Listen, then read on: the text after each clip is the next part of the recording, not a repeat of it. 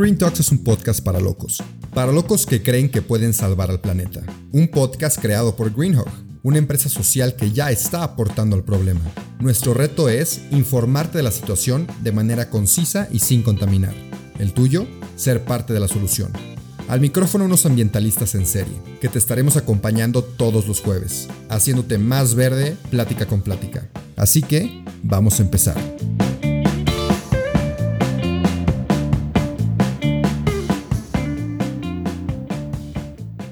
Bienvenidos a otro episodio del podcast de Green Talks. Ya hoy estoy con un joven que hace mucho que no veía. Este, resulta que íbamos en la misma universidad y nos volvemos a encontrar. Él es Roy, pero a mí no me gusta dar spoilers del episodio, así que voy a dejar que él se introduzca, que él nos platique en qué está, qué ha estado haciendo, qué planea hacer y seguimos así con la plática. Bienvenido Roy y ¿cómo estás? Muchas gracias, pues gracias por invitarme primero que nada a ti, a Rubén y a Rico.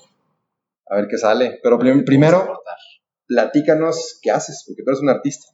Yo este, llevo pintando cuatro años, este, soy de aquí de San Luis, y justo ahorita estábamos platicando que estudiaba arquitectura, me salí hace dos semanas, a ver si ahorita profundizamos en ese tema de, de aventarte al vacío, pero pues bueno, he estado dedicando mi tiempo a, a la pintada y a pues tratar de crear que es todo un reto, este, y eso es a lo que me dedico. Ok, ok. Surgieron dos preguntas de nada más de este cachito que me dijiste. Uno es, ¿cómo es ese proceso de aventarte al vacío? Porque me da curiosidad, porque muchos queremos hacer cosas y a lo mejor no nos aventamos. ¿Cuál es el proceso de, pensamiento que te lleva a aventarte?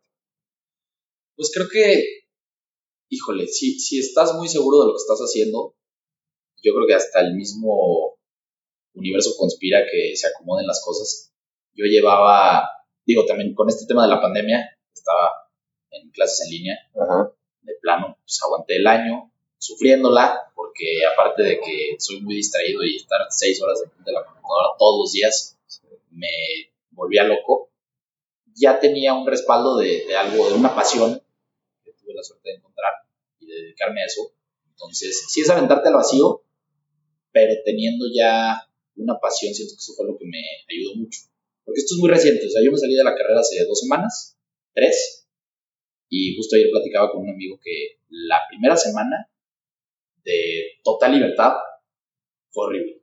¿Ah, sí? Mentalmente me deshice, o sea, fue, ¿qué voy a hacer? ¿Qué tan necesario es un título? Este, ¿qué, tanto puedo vivir del arte? O sea, porque también entré este tema de, de mantenerte relevante, o sea, sí, siendo muy honesto, el, el, amor por crear es muy bonito, pero también vivimos en un mundo donde ya no hay cinco artistas, hay cinco mil.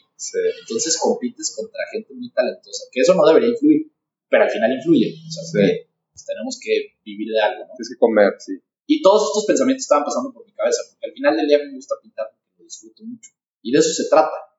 Y, y, y lo otro va aparte, o sea, no, no, no puedes perseguir una pasión por cuánto dinero vas a ganar, cuánto reconocimiento, te vas a atorar. Sí. O sea, tienes que perseguir una pasión porque te gusta y porque te levantas de buenas y, y estás enfrente de lo que sea que sea tu pasión y te sientes bien.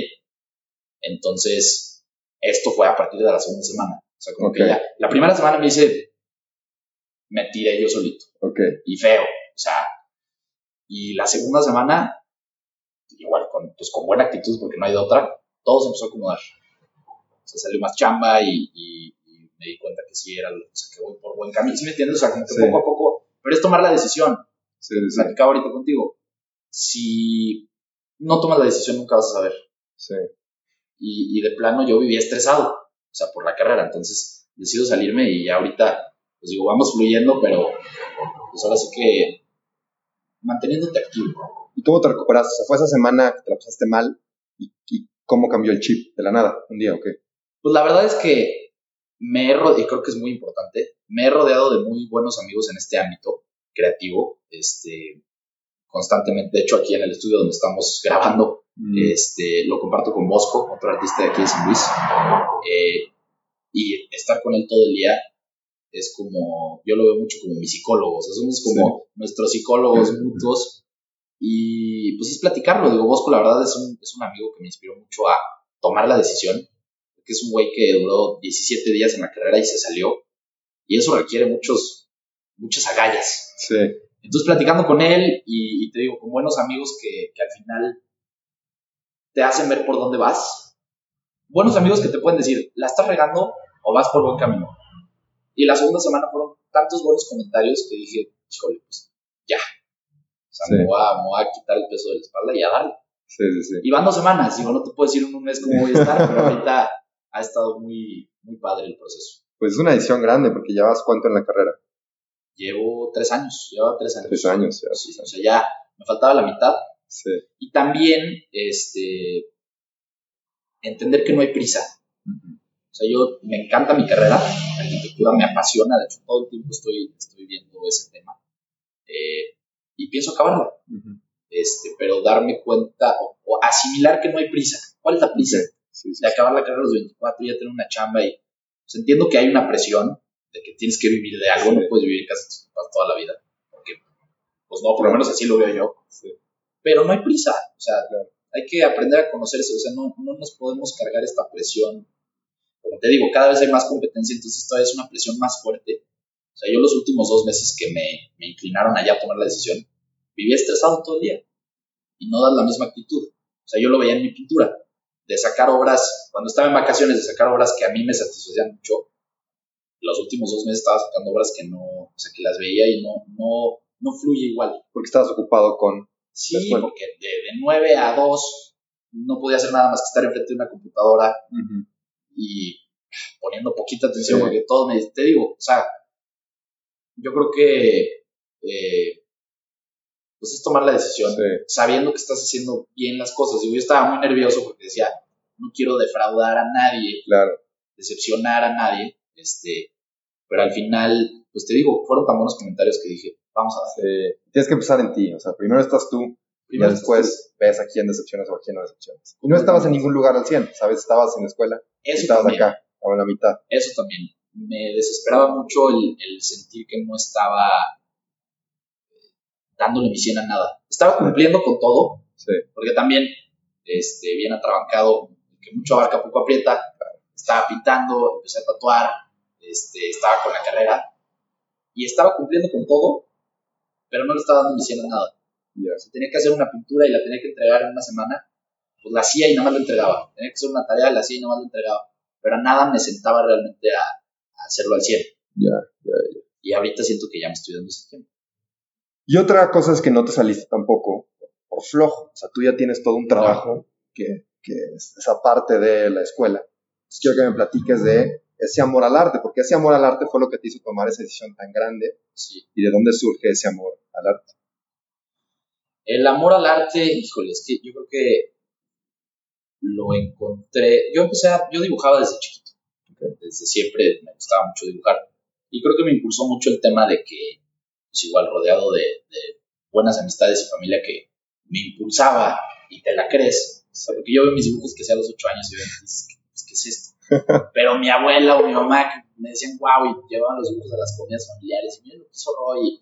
Pues te va levantando un, sentimiento muy padre de decir, estoy agarrando un pedazo en blanco y poniendo mi visión o mi, manera de, percibir lo que sea, una flor que de chiquito pues pintas lo que tienes a tu alrededor y ver la reacción en la gente, siento que es una manera de comunicarte muy pura. porque a veces, a veces, este, no sé, siento que la comunicación es clave en todo. Y el arte es una manera de comunicar eh, tu visión de lo que sea. O sea, puede ser lo que sea, pero comunicarlo a mí me trajo mucha paz. Y cuando viene de un lugar muy auténtico, que es un desarrollo, o sea, creo que, eh, no sé, creo que lo he logrado en algunas piezas, en otras no. Y creo que es, un, es una búsqueda de toda la vida. Eh, cuando lo logras, es un sentimiento muy bonito. O sea, poder transmitir algo y verla, que alguien se puede identificar con eso, a mí me encantó. Y, te digo, me he rodeado de mucha gente que está en ese ámbito, en muchas disciplinas. O sea, gente que baila, gente que canta, este, incluso gente que está, o sea, amigos que, que están estudiando carreras que no se consideran artísticas, ingeniería y, este, no sé, negocios, que es un arte. O sea, al final yo percibo que cualquier expresión humana es arte. Existe la naturaleza y existe el arte. Ya lo he platicado este, otras veces. Así lo veo yo. Porque dicen, no, ¿qué es arte? ¿Quién es artista? ¿Quién no? Yo creo que todos somos artistas por el simple hecho de ser humanos. O sea, porque un, un perro no tiene la capacidad de percibir la naturaleza como el humano lo percibe. Y al expresarlo en el exterior, es arte. Porque, es nuestra manera única de, percibir las cosas. Entonces, por eso es importante encontrar tu pasión. O sea, si ya estás creando arte constantemente por el simple hecho de ser humano, ¿cuál es la que más te da paz? ¿Cuál es la que más te ayuda a liberar estrés o a de verdad enojarte y poder sacar energía? O sea, creo que, no sé, creo que para mí de eso se trata eh, el expresarte. Y me gustó mucho, digo, regresando a la pregunta, yo debrayo muchísimo. No, está bien. El, el podcast no se extiende a una hora, pero creo que eso fue lo que me llamó mucho. Ok, desde chiquito. desde chiquito. Y ya después formalizándolo, pues ya, este, ya me gustó. O sea, ya me clavé. Porque aparte. Hacer esto toda mi vida. Perdón, perdón. Porque aparte tú tienes un estilo muy, muy marcado, he visto últimamente, ¿no? ¿Y eso cómo se ha ido desarrollando? ¿Tú, tú encuentras tu estilo como artista o, qué pasa ahí? Creo que eh, ha sido un proceso, y también platicándolo con amigos creativos, es un proceso de observar mucho estilos que te gustan y irlos interpretando a tu manera. O sea, porque igual y sí tengo ya mi estilo muy marcado, pero lo puedes ver en muchos otros artistas, lo que ya estoy haciendo. Simplemente es... Por eso no puede venir de un sentimiento de quererte comparar o de querer ser el mejor o de... que está bien, o sea, es una motivación buena, pero si viene, yo digo mucho que es como una risa falsa. cuando, alguien, cuando alguien se ríe y es una risa falsa, subconscientemente tú captas que es una risa falsa. O sea, no hay manera de, es algo natural. Creo que con el arte es igual, en cualquier disciplina. Cuando tú ves algo que, es, que viene de un lugar auténtico y se ve un esfuerzo, pues como la risa falsa, o sea, tu cerebro capta si, si, si sí o si no. Sí. Este, entonces, creo que el estilo se ha desarrollado a partir de ejercicios mentales de no voy a ver ninguna referencia, me voy a sentar enfrente del espacio blanco y a ver qué sale. Sí. Y luego desarrollarlo, o sea, y luego ya ver qué te gusta, qué no, y, y desarrollarlo. Pero creo que también es una búsqueda constante. O sea, no, no me gustaría clavarme en un estilo toda mi vida. O sea, no, no creas que me da paz decir, ah, ya tengo un estilo, ya puedo crear lo que yo quiera. Sí. Al revés, creo que tener la capacidad de que sea una búsqueda para toda la vida. O sea, Picasso creó el cubismo, pero después creó otros tres tipos de cubismo. Y antes pintaba clásico y, o sea, al final es lo que es porque nunca dejó de explorar su estilo. Ya. Ya, ya. Y creo que eso es, o por lo menos eso es lo que he traído en mente últimamente. Oye, están chingonas tus analogías, ¿eh? Me, gustaron mucho. Gracias. La, la, risa falsa y la naturaleza y el humano, ¿no? Dijiste. La el arte, existe la naturaleza y existe el arte. en mi percepción. Sí, sí, sí, claro. Va a haber críticos de arte que si escuchan lo que estoy diciendo me van a decir que soy... Pero da igual, o sea, da igual. Pero es mi visión, así lo veo yo. Exacto. O sea, digo, hay, hay ciertas reglas en este ámbito creativo, pero están también para romperse dentro de sus límites, ¿no? Y cada quien crear. Claro, y al final somos niños chiquitos. Sí. Pintando, o sea, yo, a mí últimamente me ha gustado mucho pintar con las manos. Y wow, o sea, vuelves a, entiendes por qué de chiquito era tan liberador. Te digo, no ver referencias, no hacer nada, pensar en una nube y sacarle a tu cabeza pintando con las manos. Y lo puedes llevar al extremo más lejano de tecnicismo y, y hacerlo muy, no sé, muy pulcro tu trabajo pero no dejas de ser un niño chiquito sentándote a, dibujar o a pintar o a cantar o a bailar. Sí, creo que de eso se trata. Ya, ya. Excelente, excelente. Oye, ahorita que dices lo de la naturaleza, me acuerdo que vi una playera tuya con, con Greenhawk, se llama Coexistir, ¿no? Sí. ¿De dónde surge eso? Esa de hecho, ese diseño lo hice hace como dos o tres años. Ya estaba. Este, nunca se, no se usó por, porque digo, con mucho gusto digo que a que les ha ido súper bien. salieron más campañas y se quedó pendiente. Ok. Y volvió a salir a partir de, me buscan otra vez, volvimos a hacer contacto, porque es, una, es este sentimiento de qué tanto nos pertenece el mundo a los humanos, qué tanto dependemos de otras especies y qué tanto las otras especies no dependen de nosotros. O sea, como si, si nosotros nos morimos mañana, toda la humanidad están las, están comprobado científicamente que todo el mundo volvería a renacer y no habría ningún problema. Pero si las demás especies empiezan a morir, pues ¿qué le pasa al humano? ¿Sí me entiendes? Al final tenemos que entender que nosotros no somos reyes del mundo. Entonces, este, surge de, esta idea de, que el mundo es de todas las especies y de todos nosotros y tenemos que entenderlo como tal, porque si no solo somos un virus. O sea, no podemos tener esta percepción de que, de que los recursos van a durar para toda la vida.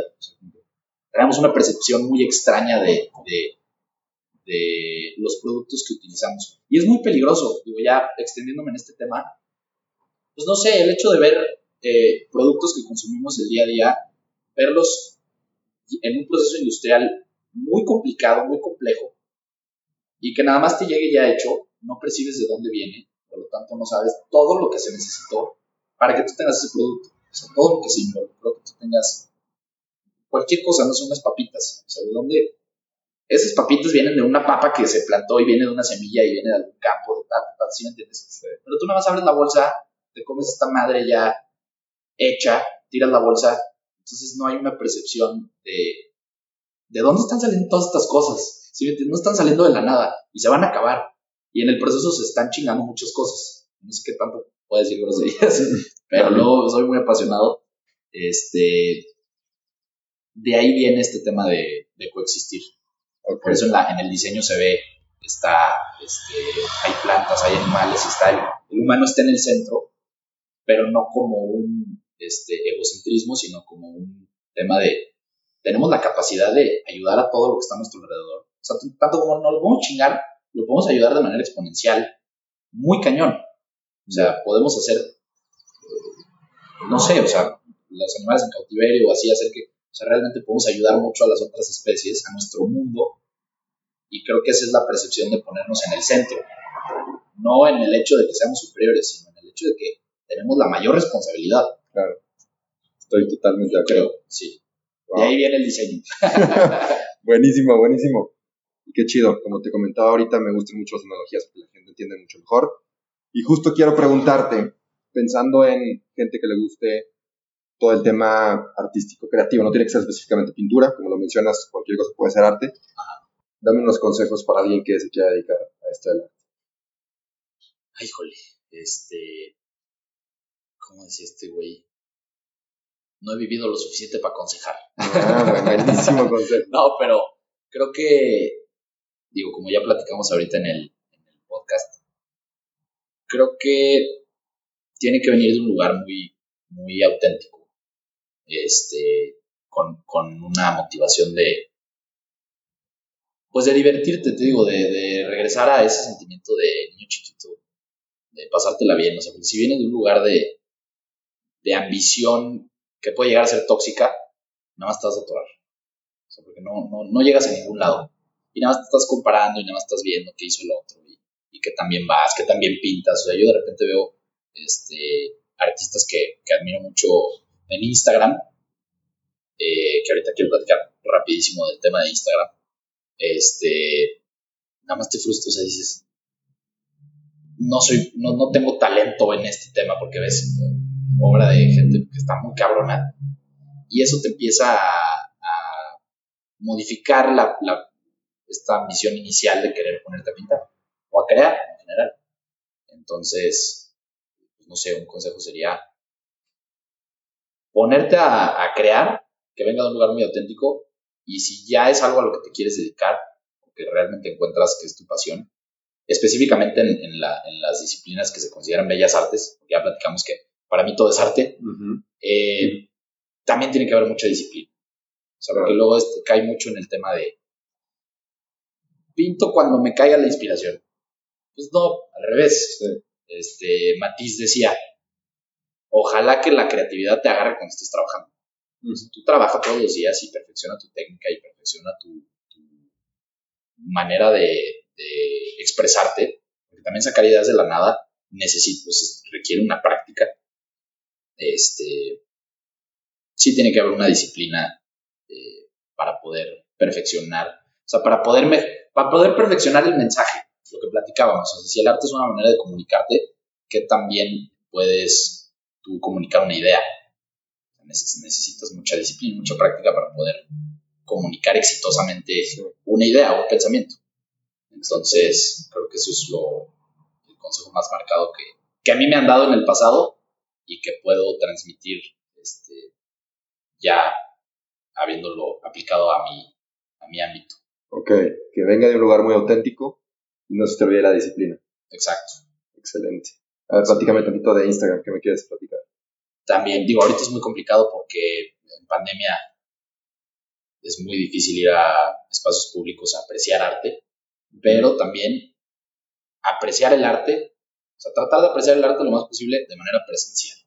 Si quieres ver este, pintura, ve a un museo y ve y dale su, su espacio y su, y su tiempo a lo que estás viendo enfrente de ti. Lo mismo con la música, o sea, si quieres escuchar música, ve un concierto. El otro día tuve la oportunidad de escuchar a la Filarmónica de Veracruz, que tengo entendido que es de las mejores del país. Y hace mucho que no lo hacía, o sea, porque también ya vivimos con la infinidad de música que hay en Spotify o en iMusic o en lo que sea, en, en el teléfono, y no te das el tiempo de escuchar realmente al artista, lo que quiero comunicar. O sea, pasas de banda a reggaetón, a... está bien, qué chingón. O sea, qué chingón que tenemos estas herramientas, pero creo que poder, o sea, realmente apreciar el arte tiene que venir de... Tienes que darle su... su no, sé si respeto, pero tienes que darle su espacio y su tiempo para poder realmente sumergirte en el arte. O sea, no... bueno, también parte del, del consejo no te inspires a través de Instagram, no te inspires a través de Pinterest, porque son tantas ideas tan fugaces y en un segundo ya viste 10.000 obras, te vuelves loco. O sea, realmente no... Y me pasa porque, digo, yo lo he llegado a hacer. Te metes a Instagram, te metes a Pinterest antes de ponerte a pintar para agarrar ideas, que ya no lo hago porque, te digo, te vuelves loco. Ya cuando estás enfrente del espacio en blanco, no, no hay claridad de lo que estás haciendo. Entonces, este, digo, a mí me gusta mucho, sigo a muchos artistas digo, que, que admiro mucho en, en Instagram y me gusta seguir su trabajo y verlo, pero trato de apartarme de eso y pues no sé, o sea, si quieres ver la obra de, mira aquí que tenemos alrededor libros de artistas, la obra de Toledo, pues es tener el libro y darte el, tiempo de estar hojeando el libro. O sea, como antes, los viniles que tenían, comprabas, el, querías escuchar la, la nueva música de quien sea, pues era escuchar todo la, toda la creación de ese artista y lo tenías que hacer. Y qué bonito. O sea, ahorita ya está el tema de los singles, que nada más escuchas una canción y si pega, qué chingón, y si no, no, pero no escuchas el álbum completo de los artistas. Entonces, creo que hay que regresar tantito a eso. Yo pienso, o sea, si no, todo es muy fugaz y ya una obra que te tardaste, no sé, 80 horas en hacerla, la gente, el colectivo se está acostumbrando a verlo en dos segundos, darle like y ya. Y a mí también, o sea, lo digo de una manera, de un, lugar muy personal. También lo hago, o sea, Instagram pues, me mando así. Pero si algo puedo llegar a, si algo me gustaría llegar a comunicar dentro de esto que estamos platicando en el podcast, es eso. Eh, vivir el arte en cualquier disciplina de expresión eh, de manera presencial, de, de manera presente. Sí. No sé si pero que también está complicado, ¿no? Cómo separas el ver obras y evitar que se pasen a tu lienzo, porque al final somos un conjunto de ideas, ¿no? Y claro, somos un revoltijo. Entonces, ¿cómo separas tú esas dos? ¿De inspirarte acá o dejarlo y pintar acá? Pues creo que no está tan peleado porque al final, o sea, si yo me pongo a pintar un Van Gogh, no va a ser un Van Gogh, va a ser un Roy, con influencias de Van Gogh claramente, pero no puedes copiar exactamente lo que alguien más hizo. O sea, creo que alguna vez leí un libro de, que se llama, cómo robar como un artista, ah, algo así, muy conocido, muy, muy fregón, muy padre, porque te dicen justamente eso, o sea, se trata de agarrar las mayores influencias que puedas de lo que te gusta y expresar tu propia visión. Entonces, no, no está mal copiar, este, digo, obviamente siempre dando crédito, sí es muy importante este tema del plagio y de, o sea, hay que dar crédito, pero al final, pues es explorar. O sea, yo creo que a mí no me gusta que a veces se sale mucho de que sigue siendo un juego de niños, que creo que ha sido el tema recurrente de esta plática. Es un juego de niños. O sea, al final diviértete con la pintura y diviértete con lo que estés viendo y exprésalo. Pero sí quiero dejar, expresar muy bien esta idea de, de que el teléfono no es un museo no es una, este, no es un teatro, no es una galería, ¿no? O sea, hay que salir y ver. Creo que eso es muy importante. Darle el tiempo y el espacio. Darle el tiempo y el espacio a, cada creación, a cada persona. Buenísimo, Roy. Me encanta. Para ya ir cerrando, lo último que le digo a mis invitados que es un consejo de vida, no tiene que estar relacionado con lo que hemos platicado. Algo que te hayan dicho, que te haya funcionado o que crees que le pueda funcionar a alguien más. Pues yo creo que la frase que más eh, ha sido constante en mi vida, que de hecho me la dice mi papá todo el tiempo, es 5% de inteligencia y 95% de perseverancia en todo lo que hagas. Entonces, yo creo que ese es el consejo de vida que más me ha impactado, porque puede que no seas el mejor en algo, pero si ahí estás todo el tiempo dándole, dándole, dándole, pues algo bueno va a salir. Y de eso se trata. Eso fue todo por hoy, pero no te apures, estaremos de vuelta el próximo jueves en todas las plataformas. Si te gustó, te informó o te caímos bien, comparte este episodio. El planeta y quien lo escuche te lo van a agradecer. Nos vemos la próxima semana.